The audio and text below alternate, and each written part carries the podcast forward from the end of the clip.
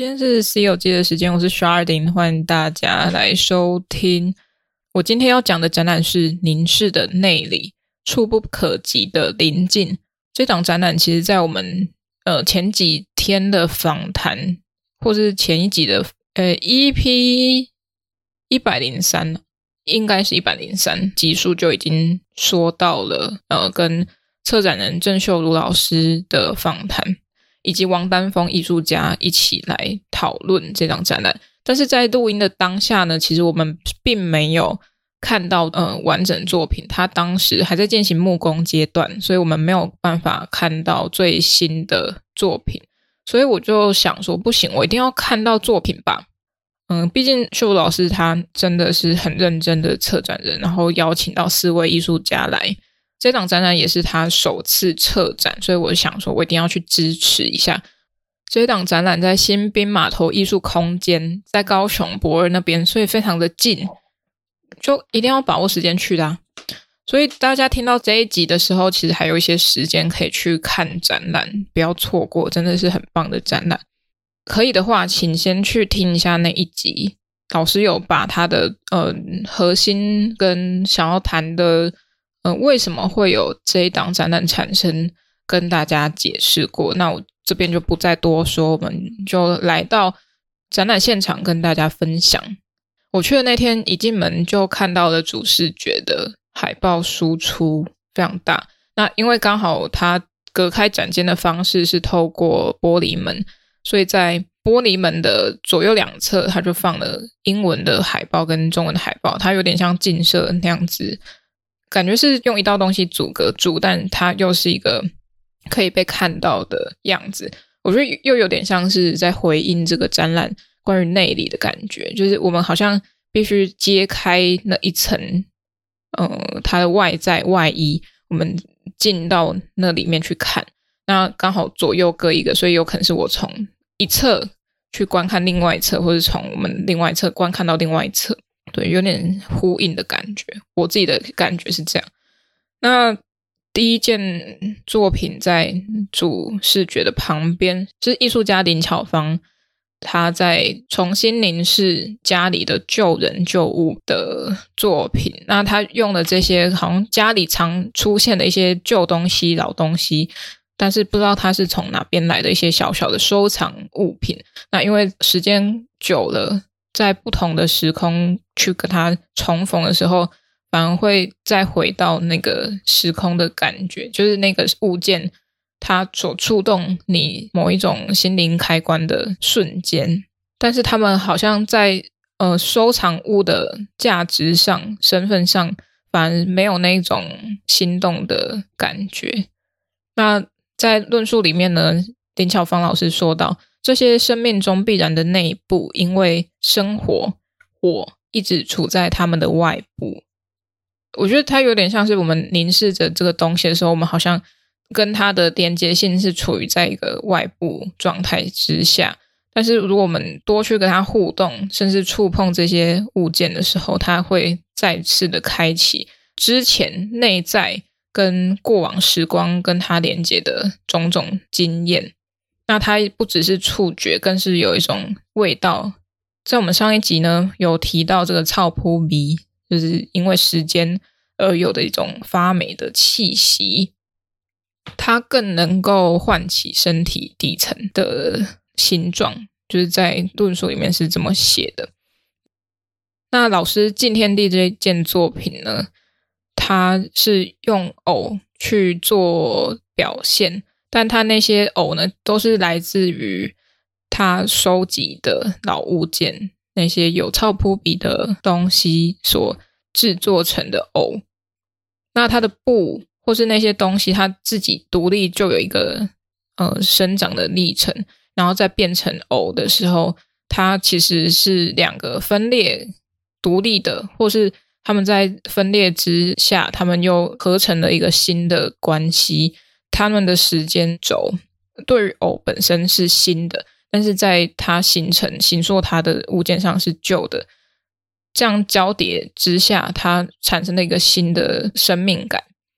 但它并不是一个非常极度新意的状态样子，它是比较像我自己在看的时候，有点像是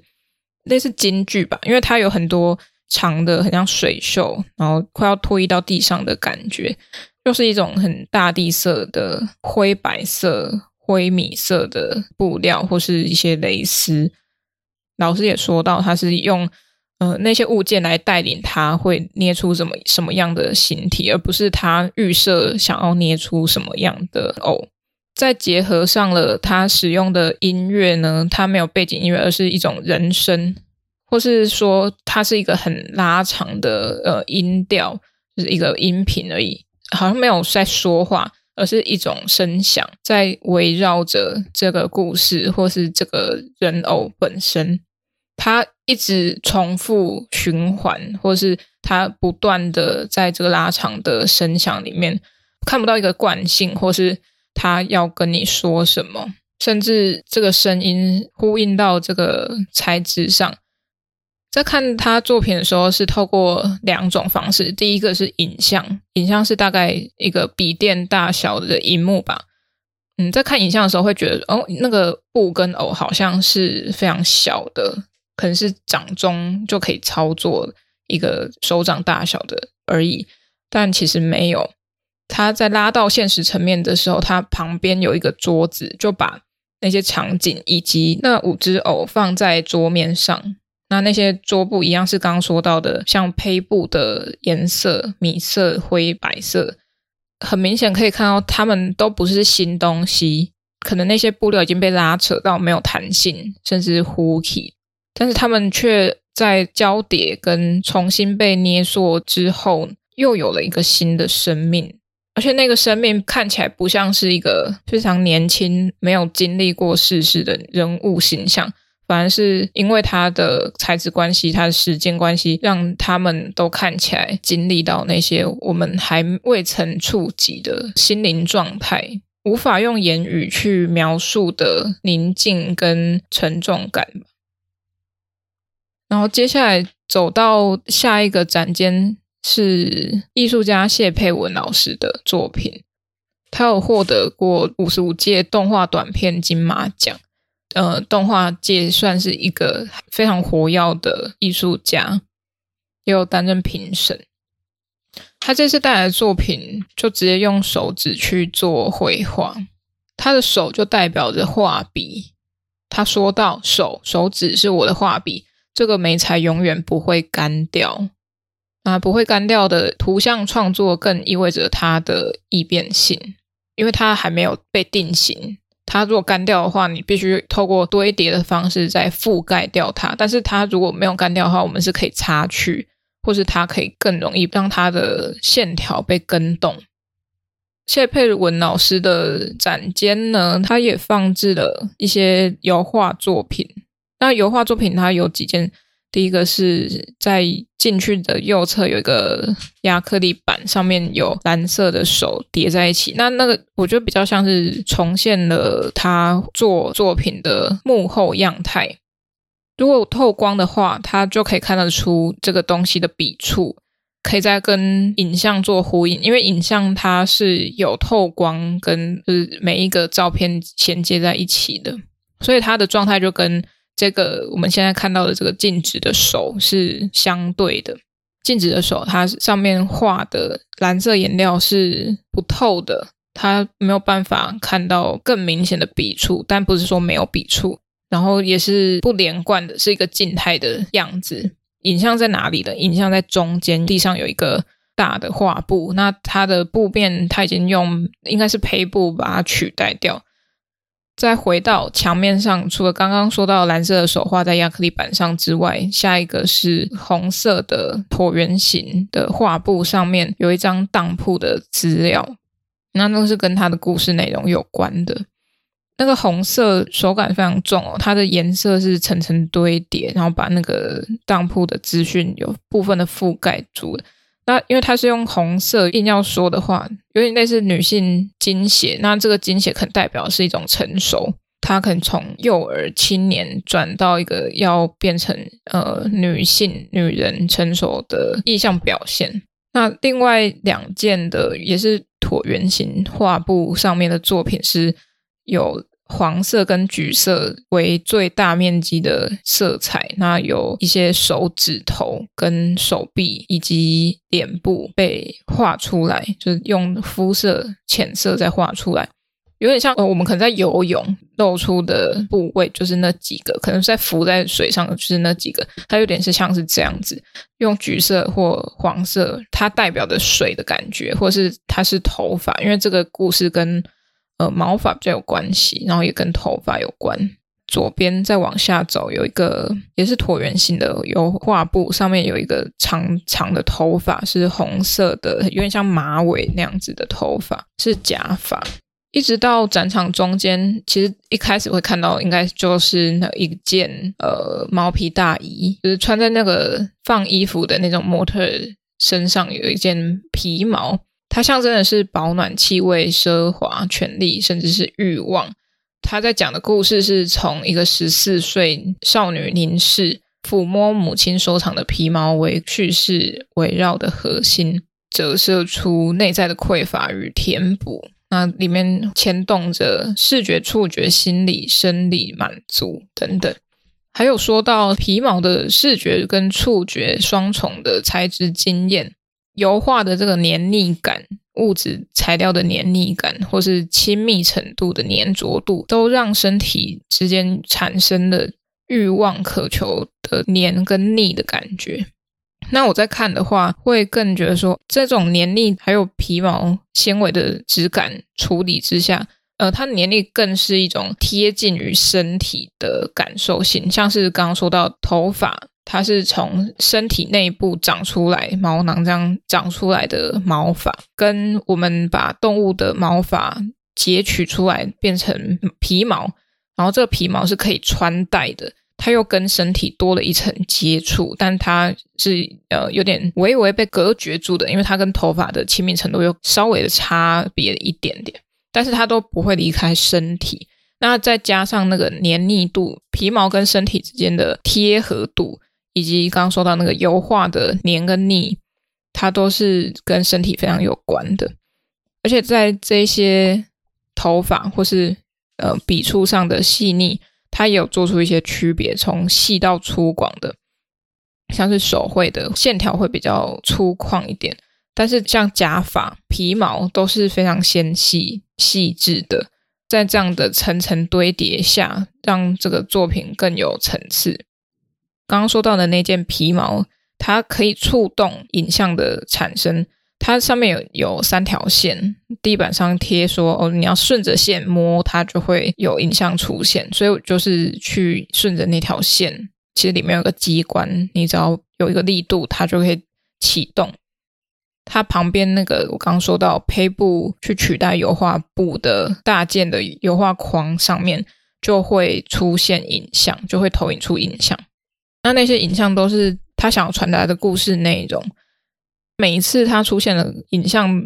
会有固定的循环，但每一次都会轮流播出。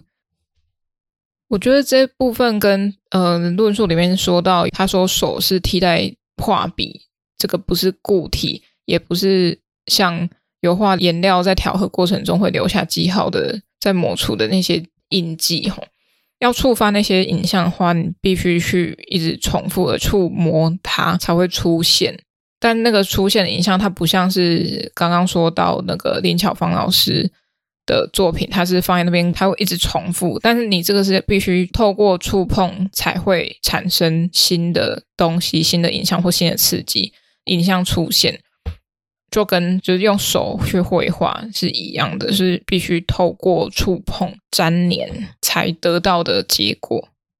那下一件作品，最里面展场作品是王丹峰艺术家，也就是我们在访谈里面有出现的辣妹艺术家。他主要都是用线去缝制、缝纫、刺绣等等制成的，有影像也有实体实体作品。他实体的作品应该是说用羊毛毡去产生影像的过程中的那些产物，那是一个很重要的记录，也是我觉得可以再呼应到后续，我等一下再说。那现场实体的作品，呃，一进去的左手边里面出现过植物长大的样子，从小慢慢长大成高的植物，以及右边有一排都是画同样类似场景的花卉的刺绣跟缝纫作品，有点像拼布那样子搭配刺绣。那每一个风格都不太一样，但是它都呈现差不多的构图方式。因为丹枫他很喜欢华丽，我觉得他很喜欢华丽的东西，而且在刺绣上表现也非常厉害。我觉得我最佩服的是，通常我们在呈现这些东西的时候，因为他那些平面作品，就是刚刚说到那些花的不一样的风格呈现，它是悬空在墙面旁边，它不是贴在，不是挂在墙面上。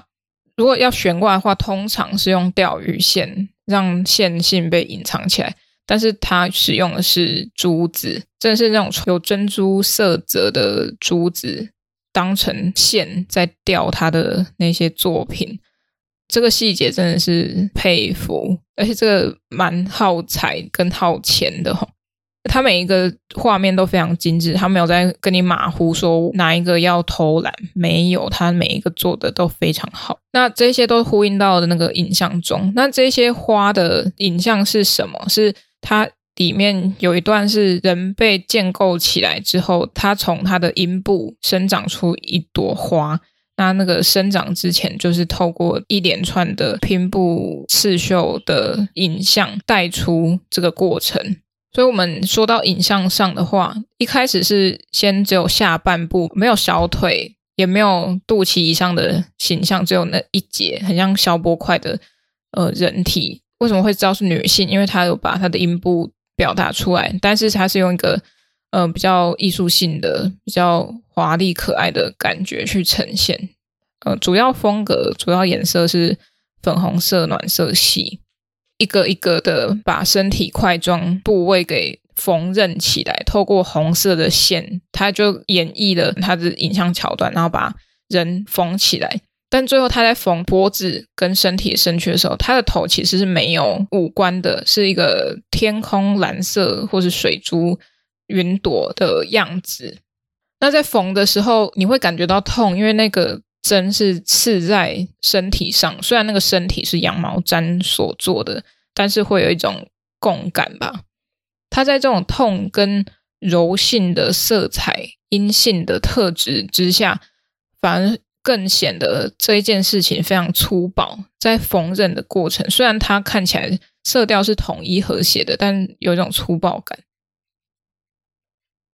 那在这些美丽的细节、华丽当中，像刚刚说到的粗暴之外，更有一种残破，或是又带进了生死的议题在里头。像它影像正对面有一个刺绣作品，是在说由女转男吧，这个过程。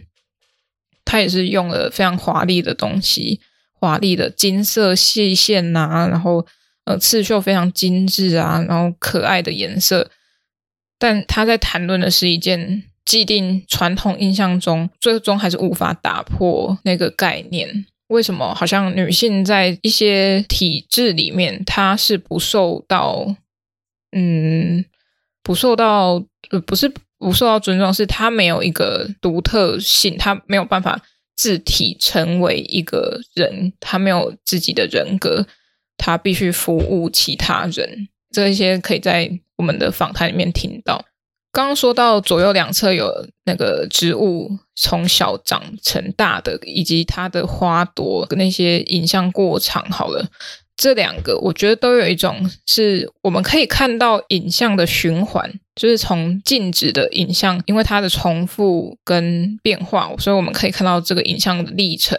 也是解构了丹峰它的影像画面，好像从这个由小到大这种渐进式看到了某一种的循环生命，但是它并没有循环，因为你想一下，它是从小到大，但是它没有在一个往大到小的循环回过来。它没有一个像圆形的这种回圈感，它是一种直线性的，所以是不是它从小到大，或是这种渐进式的往上走的时候，它最后会有个断裂点？它好像到某一个程度，它必须结束掉，它的循环好像在某一刻就终止了。回顾到她的作品来说，我们都知道这个女性的身躯，它代表的是女性特质，非常明显，因为它的生殖器私密处就是一个女性的阴部嘛。但它长出来花的那一刻起，好像我们就已经知道说，那是他的使命，他要孕育出一个生命，好像是他们的职责，在那些乳头、乳房之间，好像也是他因为有这个特质，他必须做到哪些事情。然后再回到一开始我们说到人被组起来的那个女性人形来说，生理女性人形，好，她是没有脸的，她没有身份的。你到最后，她你都不知道她是谁，也很像是又呼应到《转女成男》这件作品哈，他就给你很多的提示，但他还是没有一个定位，他唯一的定位就是只有他的特质赋予他的这些使命感。那最后一件作品，我们要回到展场门口处的左侧，有一件作品是艺术家刘怡君老师的作品，作品叫做《共三》，共是共堂的共，三是三人的三的那个大写，三的大写。那它是固定单一的用餐场景。那它的故事角色有三个：老人、妇人跟小孩。那他们在桌边的，嗯，在吃东西的场景。他说到，餐桌时光是家人互相分享的亲密时间，但也有可能是很尴尬的时间。他也说到，三角关系，妇人会变老人，小孩会变成富人，会有新的小孩出现，不断循环，形成重复却差异的螺旋结构。它的画面都是一样的，场景都一样，然后东西也几乎不变。它唯一在里面一直在动的，除了那个小孩，还有那个富人。但是那个富人呢，很有趣，待会再讲。我先补充一下，他是用一种美式的绘画风格在表现。那颜色是单一的，没有一些层次，可能就是一片红、一片黄、一片蓝，大面积的色彩而已。那蓝色呢？它却是使用在人的身上，就整个人都是蓝色的。他们表情都非常的冷淡。这个作品呢，它的方式是用一个窗框，共四片玻璃，每一片各有一个影像在跑，但这些影像都差不多，只有那个富人是最多不一样的行为的人。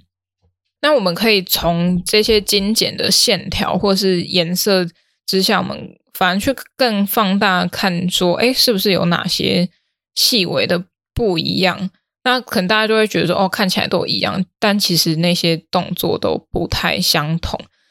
也是不没有在一个同步的时间轴上。那个妈妈出现的方式，她走过去，其实看不到她的脸，只有看到她脖子以下的身体。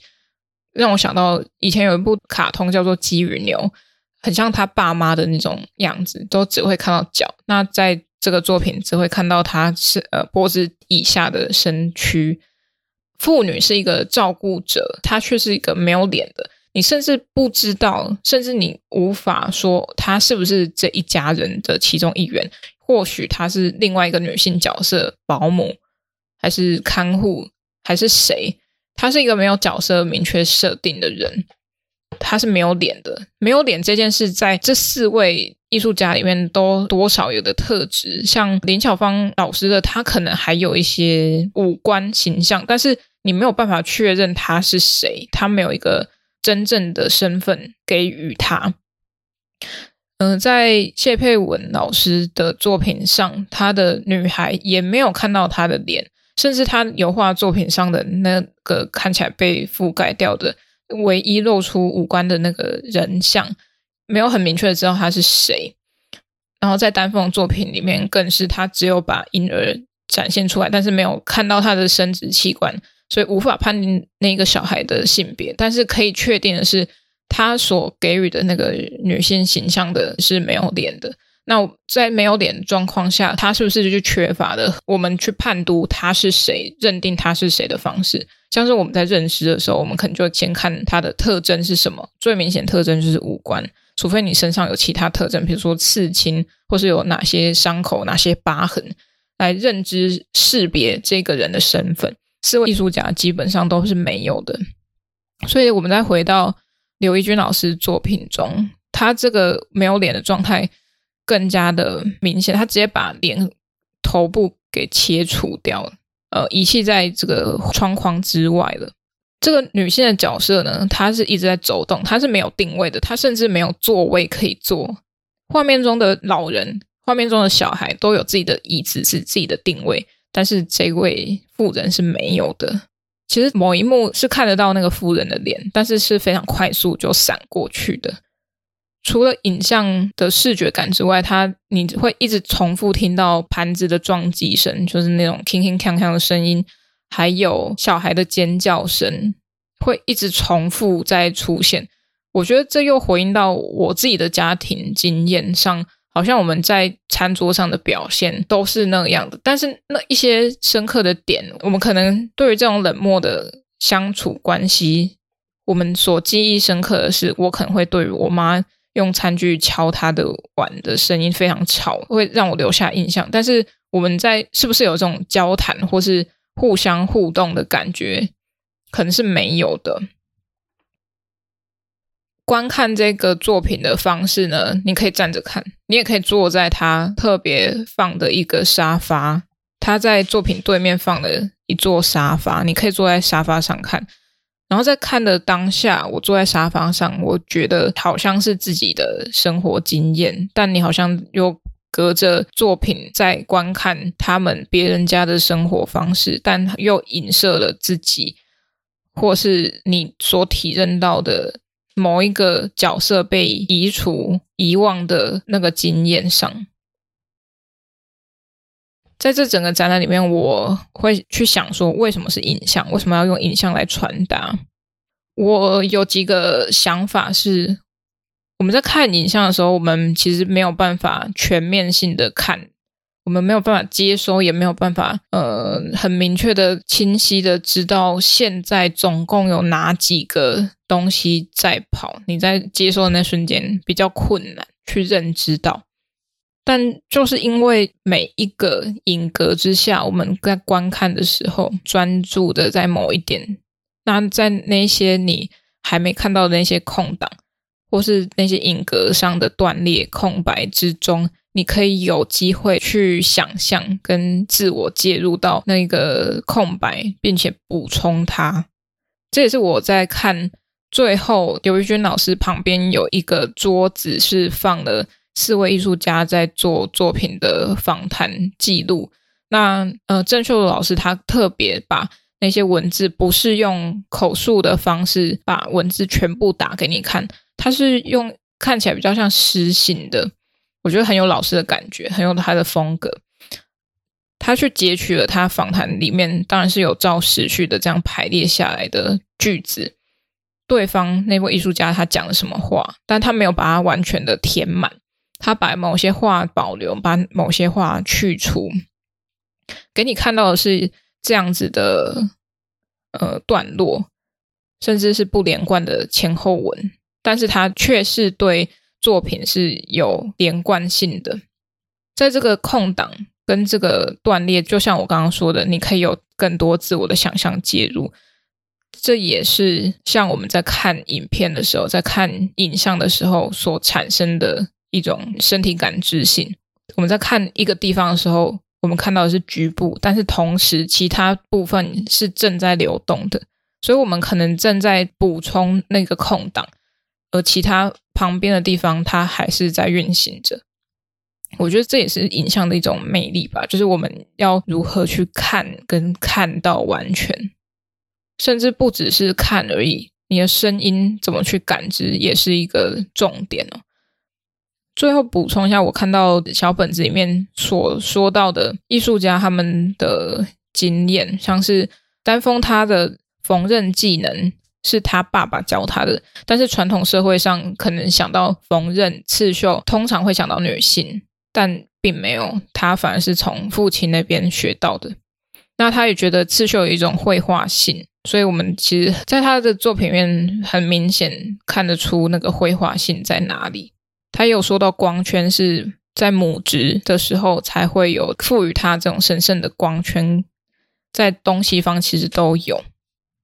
还有谢佩文老师的作品是用手去沾颜料，画在亚克力板上面，然后再透光看到它的最后显现的样子嘛。如果没有透光的话，颜色是饱和的，但是它透光之后，可以看得出很明显的手的纹路、纹理跟走向线性之外，还可以看到它透光之后的样子。因为如果你真的给它非常厚的颜色的话，它才有可能不会透出光线，然后颜色也不会改变。但是如果你一旦透光，也许那个颜色在没有透光之下颜色是 A 的颜色，但是透光之后反而变成 B 的颜色，是有可能的哦。像是我们在用什么光，红光、黄光、蓝光什么光去照射这种有透明性、有透明感的东西的时候，它是会变化的。所以。不只是我们在看影像，我们甚至可以看到这些材质背后它的特殊性。四位艺术家用的都非常特别，呃，电脑绘图的，但是他用投影的方式，它也是一种透出的光线感。我在说的是刘怡君老师的作品，然后再到林巧芳老师的作品，他确实是用影像去记录，但是他。用了对照的方式，影像跟实际物体的对照方式，让我们看到影像它可以怎么呈现，那现实物它又代表了什么样的感觉？在谢佩文老师的作品上，又可以感受到刚刚我说到的透光不透光，以及材质的黏腻那些感触上的身体经验，然后以及丹峰最后。它所呈现的那些刺绣当下的身体感，以及刺绣再回到平面影像上的时候，那些绘画性在平面上的流动影格，对，这些是可以再去做更深的探讨的。而且材质本身它也会说话。好，那我只是大概补充一下我在展场中看到的作品，以及我所想象他们可能在说些什么。还是呼吁大家去看展览。虽然疫情蛮严重的，但是因为要把握当下，所以我们就去看个展吧。